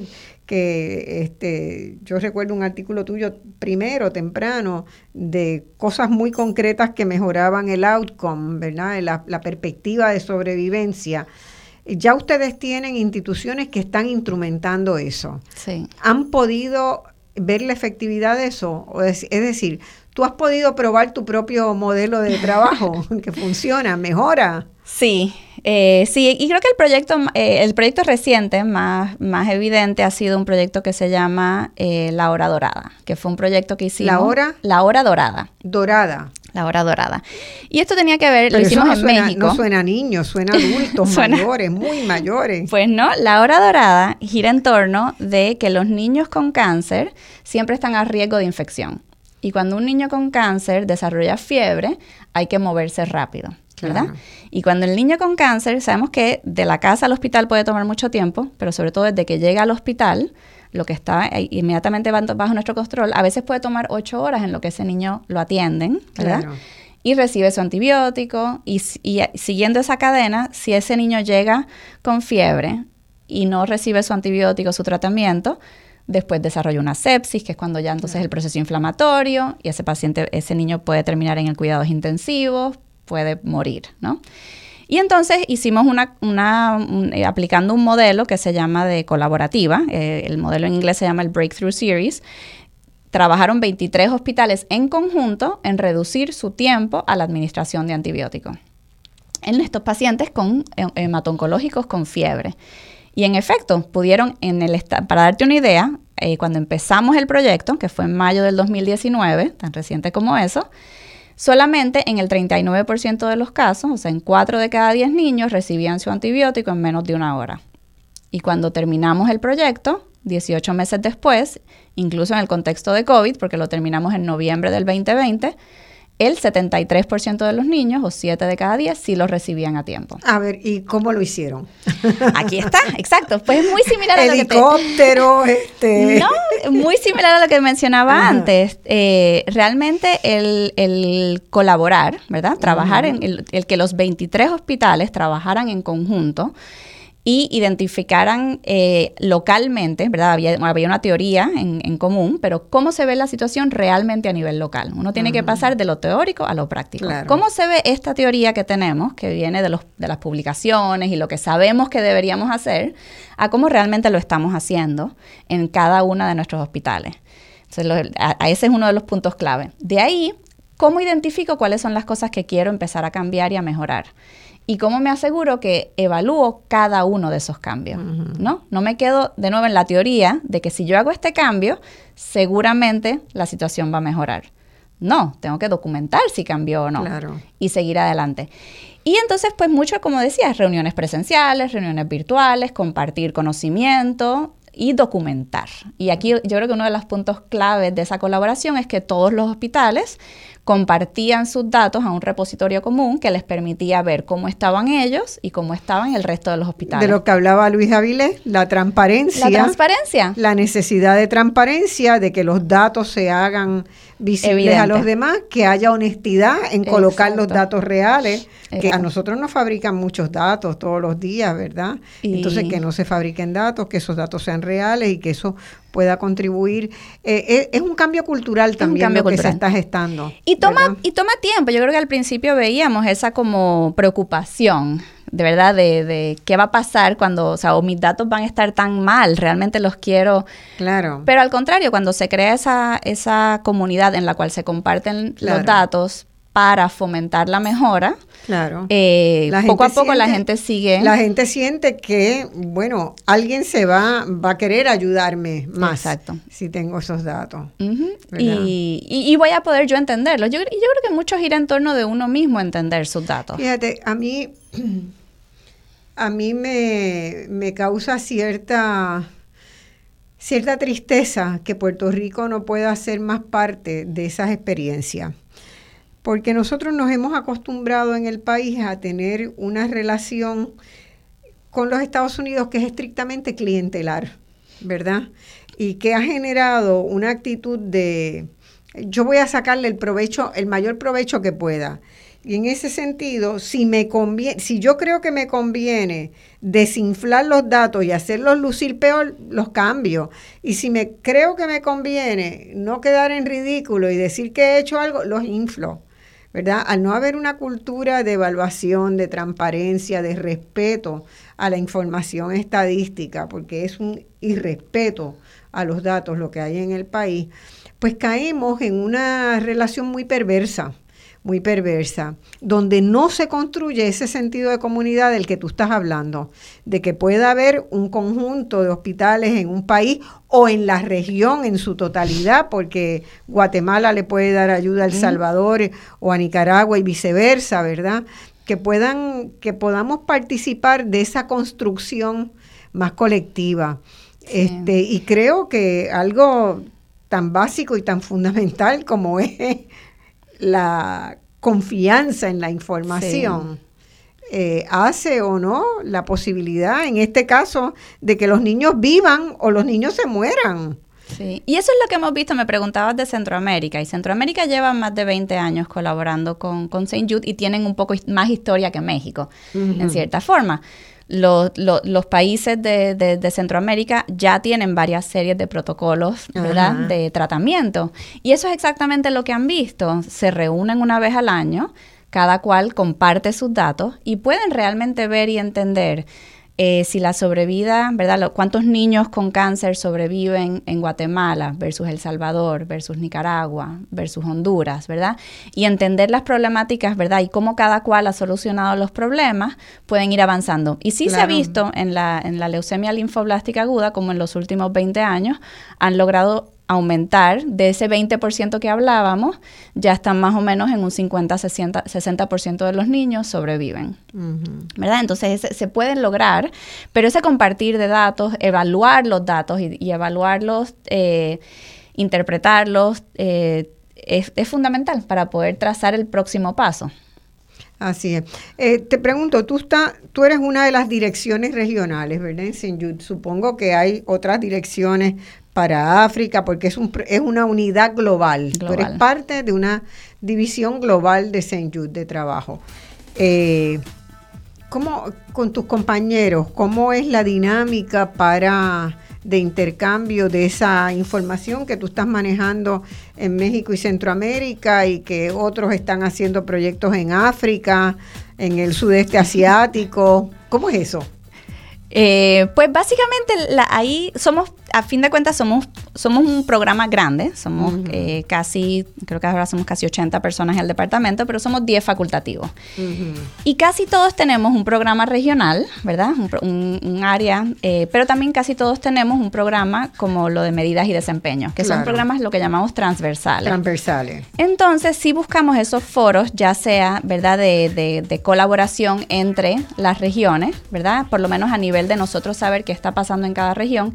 Y muchas veces nuestros proyectos nos llevan a entender lo que están ocurriendo en otras regiones. Lo que estamos tratando de que ocurra, creo que estos primeros, de nuevo, el programa lo que tiene son cinco años, o sea que todavía es temprano, pero lo que estamos tratando de ahora crear bajo un mecanismo que se llama la Alianza Global de St. Jude, es básicamente tratando de que las, las instituciones en distintas regiones colaboren directamente, no solamente a través de nosotros. Ahora mismo hay mucha colaboración que ocurre porque los directores de los distintos programas saben lo que está ocurriendo y conectamos, ¿no? Decimos, eh, por ejemplo, acabamos de tener un ejemplo eh, de un hospital en Ucrania que está tratando de crear una unidad de oncología pediátrica de forma más autónoma, eh, ayudada con una fundación grande, y los pusimos en contacto con una fundación en México que creó el Hospital Infantil de Teletón de Oncología, ¿no? Entonces nosotros podemos conectar a un equipo en Ucrania a colaborar con un equipo en México. Pero no quisiéramos siempre ser nosotros los que tengamos que establecer esas relaciones. Así que estamos creando, tratando de crear una comunidad donde las, instituciones se puedan encontrar unas a las otras y, puedan colaborar y crear una comunidad real. Una comunidad virtual. Virtual. Pero real. Pero real. Eh, sí, porque hay muchas herramientas ¿verdad? tecnológicas hoy que permiten eso. Eh, a mí me gustaría que antes de irnos a la próxima pausa, invito a las preguntas que puedan tener, ¿verdad? Los amigos Radio Escucha que puedan tener para para Paola. Eh, vamos a estar tomando llamadas a más o menos a los 15 minutos de, la próxima pausa. Eh, eh, ¿qué, ¿Cómo es tu, qué expectativa tú tienes sobre esa alianza global que se va tejiendo, verdad? Que es una alianza que vincula los centros, ¿verdad? Los lugares donde se hace investigación, donde se prueban prácticas exitosas, ¿verdad? Que muestran resultados muy positivos, eh, donde se vinculan también los organismos que financiarán todo ese andamiaje. Eh, ¿Cómo tú ves? ¿Eso va aceitado? ¿Va...? Eh, ¿Verdad? El Lancet Oncology tiene como que mucha fe en que hay innovación y que se está caminando hacia eso. Sí. Yo creo que los oncólogos pediatras somos optimistas por naturaleza. Así que posiblemente eh, eso influye en nuestra, eh, nuestra opinión. Pero lo que hemos visto en los últimos tres a cinco años es realmente eh, deja uno sin, sin palabras. El, interés de colaborar. Ay, qué bueno. Que vemos a nivel global y, y, el interés que vemos para, para resolver esto como un problema a nivel global es muy positivo. Qué eh, bueno. así que creo que a pesar de que tendemos a tener los, ¿verdad? los lentes optimistas, los pasos que se están viendo y sobre todo ahora, y me, imagino que le vamos a dedicar un rato a eso, la, la, Organización Mundial de la Salud reconocer esto como un problema a nivel global, claro. Eh, va a ayudar mucho a que realmente se logre. Bueno, volvemos con ustedes en breve, ya para el último segmento, vayan preparando sus preguntas por el 787 292 1703, 1704 y 1705 para Paola Friedrich y vamos a, terminar, ¿verdad?, en cómo la Organización Mundial de la Salud, que ha tenido que atravesar por esta pandemia tan terrible, también está dando unos pasos muy interesantes para la constitución de este esfuerzo mundial eh, en favor de los niños que sufren, niños y niños que sufren y jóvenes que sufren de cáncer pediátrico. Vamos a la pausa. Bueno, amigas y amigos, estamos eh, ya en el último segmento, esta última media hora de Voz Alternativa, donde hemos estado conversando con la doctora Paola Friedrich Medina y también nos acompaña el profesor Luis Alberto Avilés, de, eh, jubilado recientemente de la Escuela de Salud Pública y un colaborador de este programa en todos los temas de salud y, de la cuestión pública. Eh, Estábamos viendo, Luis, quería ver si tenías alguna, algún comentario que querías hacerle. Tú tenías una pregunta colgando por ahí para Paola todavía, que no quiero que se nos pase. Eh, y luego le quiero, para ir redondeando, preguntando, preguntarle cuáles son sus expectativas y, ¿verdad? y cuál es su valoración del hecho de que la Organización Mundial de la Salud haya tomado el, el cáncer infantil como una prioridad global y que eh, ¿verdad?, aporte su andamiaje internacional para, para esto. Precisamente hablar sobre eso y hacer un comentario bien breve eh, para que Paola nos. Eh, si puedes subir un poquito el volumen, Luis. Sí. me parece que ahora sale un poco ahí mejor. Ahí sí está bien, perfecto. en uno de los trabajos de la Organización Mundial de la Salud comentan claramente la importancia de hacer un análisis de costo-beneficio. Y es una idea bien sencilla. Los, eh, el tratamiento de cáncer, todos sabemos, es sumamente costoso. Pero si uno puede economizarse un caso de cáncer, dos casos, tres casos, la cantidad de, de dinero que se economiza para ir a prevención se justifica. Y en Puerto Rico, cuando estamos hablando de crisis económica, crisis fiscal, ya sabemos la política de ajuste estructural de la Junta de Control Fiscal. Tenemos que hacer hincapié en esa parte porque dinero que se invierte en prevención es un dinero que se eh, termina economizando a todo el sistema. Así que simplemente quería que hicieras algún comentario sobre eso porque la Organización Mundial de la Salud ha hecho claramente que si se invierte una cantidad modesta, los beneficios son extraordinarios. Sí. Sí, y es, es cierto, sobre todo en el contexto del cáncer infantil o el cáncer pediátrico, ¿verdad? Eh, y desde esa perspectiva de, de productividad de un país cada vida de un niño o un adolescente con cáncer que salvamos eh, nos da años de productividad. Claro. ¿Verdad? Esos son niños que sabemos que después de sus tratamientos se pueden reintegrar a la sociedad y pueden, ¿verdad?, crecer y... no tienen límite. No tienen límite. Y ahí les comento, yo soy paciente, ¿verdad? Yo tuve cáncer a los cuatro años, ¿verdad? Así que yo soy un ejemplo de que los niños con cáncer, cuando tienen acceso a un tratamiento, pueden llegar muy lejos, ¿no? Entonces esa es la parte que hay que entender cuando hablamos de invertir en los niños eh, y las niñas y los jóvenes, ¿verdad? Para lo que es su productividad eventualmente. Y en efecto, en el cáncer pediátrico no hay mucho que podemos prevenir, ¿verdad? No es como el eh, cáncer de pulmón y el tabaco, ¿verdad? U otras situaciones de cánceres de adultos. Eh, hay mucho que todavía no entendemos del cáncer en los niños y no necesariamente lo podemos prevenir, pero como tú comentabas antes, sí podemos hacer mucho desde la perspectiva de ese diagnóstico oportuno, de acceso, y esto es lo que, lo que más muestra la comisión del Lancet, es que no es solamente acceso, no es solamente tratamiento, no es solamente tratamiento de calidad, no es solamente asegurarnos que el niño complete el tratamiento, es todos esos. Si realmente queremos, ¿verdad? Y, ahí, y ellos hacen estos, estos análisis de simulación, ¿verdad? ¿Cuánto logramos si mejoramos, mejoramos el acceso oportuno? ¿Cuánto mejoramos si logramos un tratamiento? ¿Cuánto mejoramos? Como son tantos los factores que inciden, realmente el, lograr estos niveles que queremos requiere una, solución que, los, los, aborda a todos, ¿verdad? Eh, y en ese sentido, eh, es muy importante, ¿verdad?, tomarlo desde una perspectiva de donde tomamos en cuenta todos los elementos, pero sobre todo recordando que, eh, que la inversión en los niños es una inversión de productividad a largo plazo, ¿verdad? Esto, es lo que va a traer a llevar a Puerto Rico a la próxima frontera, ¿verdad? el, trabajar en, asegurarse que los niños crecen eh, con todas las oportunidades y, con toda la salud que necesitan para tener esa, esos años de productividad. Absolutamente. Ya. Vamos a la, a la Organización Mundial de la Salud. A ver, ¿cómo se ha ido cuajando eso? Eso ha sido una historia muy interesante eh, y el gran logro, ¿verdad? Si, si recuerdan algo hoy, ¿verdad? Además del, del 80% y el 20% que les comenté al principio, que es muy, muy importante tener eso como ancla, el otro elemento muy importante es lograr que la Organización Mundial de la Salud realmente adoptara el cáncer infantil como una de las problemáticas en salud a trabajar en los próximos años. Con la meta, ¿verdad?, de que para el 2030, en 10 años, tenemos una, ¿verdad? Hay, metas a más a largo plazo, pero para el 2030 quisiéramos que 6 de cada 10 niños con cáncer en el mundo sobrevivan su cáncer pediátrico.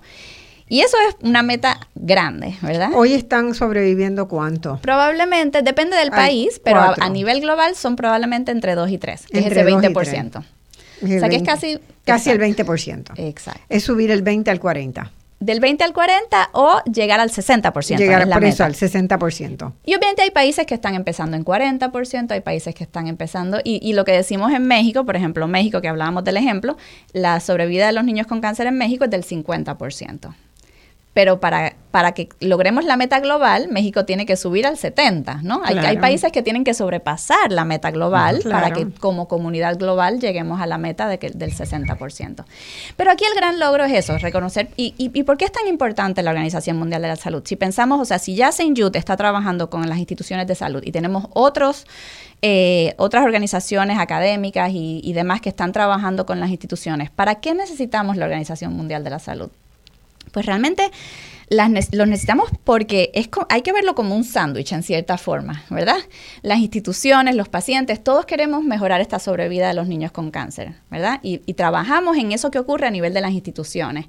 Pero hay un máximo que podemos lograr eh, trabajando así. Necesitamos ese aporte de los gobiernos, ese, el crear las políticas públicas que permiten que las instituciones de salud funcionen. Las políticas públicas que permiten en muchos países tiene que ver con lograr los equipamientos que hay que traer a los países, las tecnologías que hay que dejar entrar a los países, ¿verdad? El financiamiento que de, ¿verdad? de los gastos catastróficos. Entonces, realmente con este trabajo, ¿verdad? Las instituciones y los gobiernos que podemos llegar a la meta. Y la Organización Mundial de la Salud nos permite trabajar a nivel de gobierno, nos permite, le permite a los países eh, pedir ayuda a la Organización Mundial de la Salud. Y entonces la Organización Mundial de la Salud ofrecer ese apoyo técnico para pensar desde la perspectiva de los ministros de finanzas, los ministros de salud, ¿verdad? Los ministros de, educación, cómo podemos llegar a eh, proveer esta, eh, eh, este mejor tratamiento, esta, esta chance de curación a los niños con cáncer. Y además mandar ese mensaje, ¿verdad? Que es tan potente de que es algo realizable. Sí. Es algo realizable. El cáncer pediátrico se puede, curar. se puede conquistar. Y, eso en sí mismo es, es una esperanza para el mundo también, ¿verdad?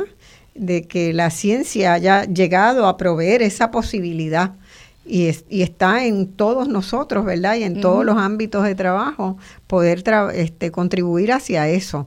Así que no sé si hay preguntas ya, a veces ya a esta hora, hay, si hay alguna pregunta le pido al control que me avise.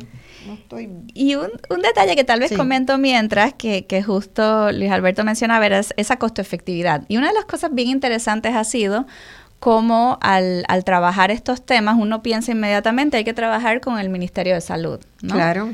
Pero en muchos países hay que trabajar con el Ministerio de Finanzas. Ese es el ministerio clave. Yo iba a hacer ese señalamiento. Es el clave.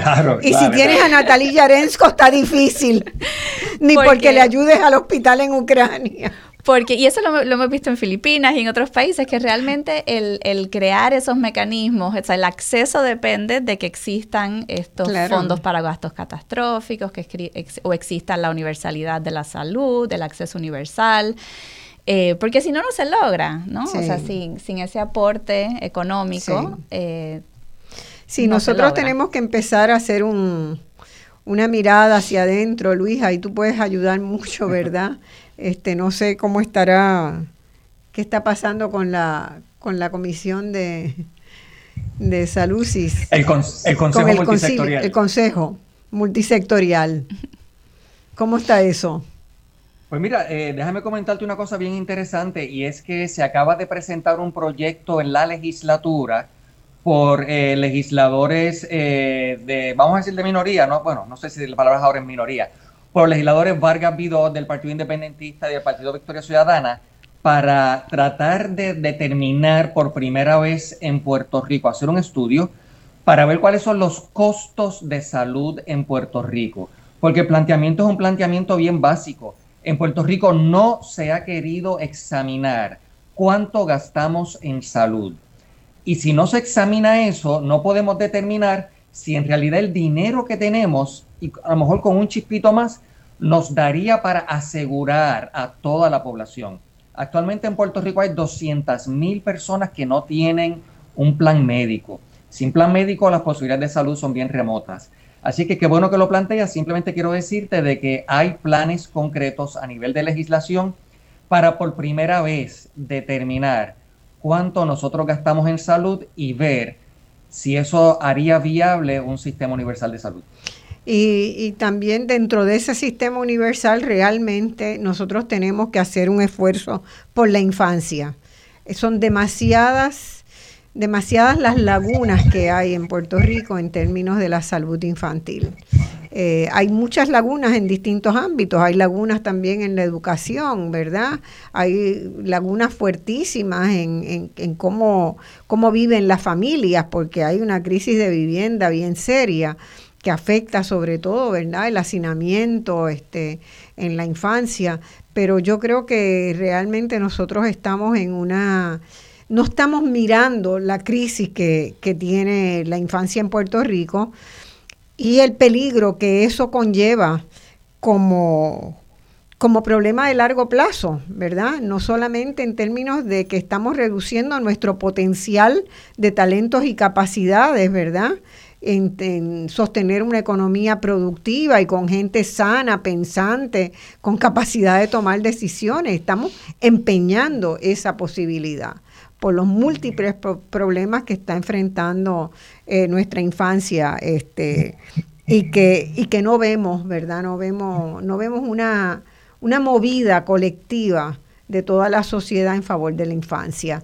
Y eso tiene que ver también con, con, ¿verdad? Tiene un impacto grande este, sobre el liderazgo del sector, ¿verdad? Yo creo que también la pediatría en Puerto Rico tiene que asumir un desafío mucho más, más contestatario. Yo eh, eh, siento algún grado de frustración con, con que no se han metido en alguno de los temas más importantes que se están tratando a nivel internacional, ¿verdad? Que tú no ves, no se ven esas discusiones en Puerto Rico. Y, y eso, el hecho de estar aislado del resto del mundo, pues, pues genera una actitud de naturalización de esos problemas. Pues así son las cosas aquí. Y no, no podemos, no podemos sostener eso. Eso no puede ser nuestra actitud. Nuestra actitud tiene que ser proactiva, tiene que ser, bueno, vamos a meterle mano a estos problemas y vamos a buscar las alianzas que sean necesarias y cómo colarnos en esos espacios internacionales que se están construyendo, de los cuales pues Puerto Rico naturalmente, entre comillas, no entra porque supuestamente Estados Unidos ya está. Pero eh, aquí no llega ningún trickle down de nada de eso, ¿verdad? No, hay ninguna derrama de eso que supuestamente este, se hace. Solamente se construye una relación que es clientelar y que es una relación de dominación colonial entre Estados Unidos y Puerto Rico a base de billete. Nos compran directamente. Pero el comprar viene atravesado de toda esa madeja de corrupción, de poca transparencia. Este, nunca hay las experiencias de compartir con, otros países cómo están haciendo las cosas para, para superar los problemas. Y todo eso son aprendizajes que son absolutamente valiosos. Así que yo sigo insistiendo que donde haya una rendija para que Puerto Rico participe internacionalmente, hay que tomarla y hay que seguirla. Sí, y yo siento que, que, eso sí ha ocurrido en otros momentos. Tal vez en, e, en, este momento no lo estamos haciendo tanto. Sí. Pero en otros momentos, yo, regresando a mis años de formación, eh, eh, yo recuerdo más esos intercambios. depende mucho de iniciativas individuales. Y como también tenemos un hecho, ¿verdad? Es que nosotros hemos perdido una enorme cantidad de población y la población más dispuesta a innovar, a cambiar, a a lanzarse a otros terrenos, pues es la que se ha ido, pues quedamos como en esta especie de letargo. Y eso, eso es, es pavoroso. Así que espero que el Consejo Multisectorial se ponga las pilas también, compañero. Claro, claro. Mire, si me gustaría redondear con unas palabras ya casi a punto de terminar.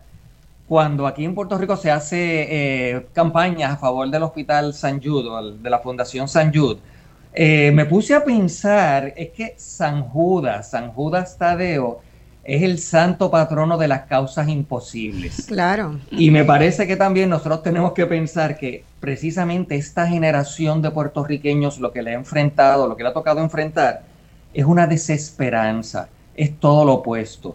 Así es que, Paola, qué bueno que te tenemos aquí en este programa y qué buen homenaje estás haciendo para tu abuela también recién fallecida, porque no hay nada más importante que engendrar esperanza en un mundo donde uno ve tan pocos signos. Pero tenemos que tener claro, ser puertorriqueño de por sí es un signo de batallar contra la desesperanza. Así es que me encantó saber de tu proyecto, me encantó ver una puertorriqueña haciendo lazos globales, que es lo que tanto se, hace tan difícil en Puerto Rico. Y lo que me parece fundamental, siendo graduada de la Universidad de Puerto Rico, siendo tan joven, habiendo hecho todos estos vínculos, yo creo que es el ejemplo de lo que el país tiene que pensar. Para ser un ciudadano del mundo, como te inculcaba tu mamá, nosotros tenemos una plataforma fantástica en la Universidad de Puerto Rico. Así es que, genial. Si existen las causas imposibles, hayan o no hayan santos patrones que la apoyen, nosotros tenemos que lanzarnos en esa tarea. Así es. Gracias por el ejemplo. Gracias. Paola, ¿qué le dices a nuestro país? Pues yo diría, yo creo que en, este contexto, ¿verdad?, de, de, las desigualdades, que es lo que hemos estado hablando, eh, hay que enfocarnos, si, eh, si yo miro atrás, ¿verdad? Eh, y pienso cómo he llegado aquí, ¿no? Yo creo que es una serie de oportunidades, ¿no? los contextos me han permitido una serie de oportunidades. Desde cuando tuve cáncer de, de niña, ¿verdad?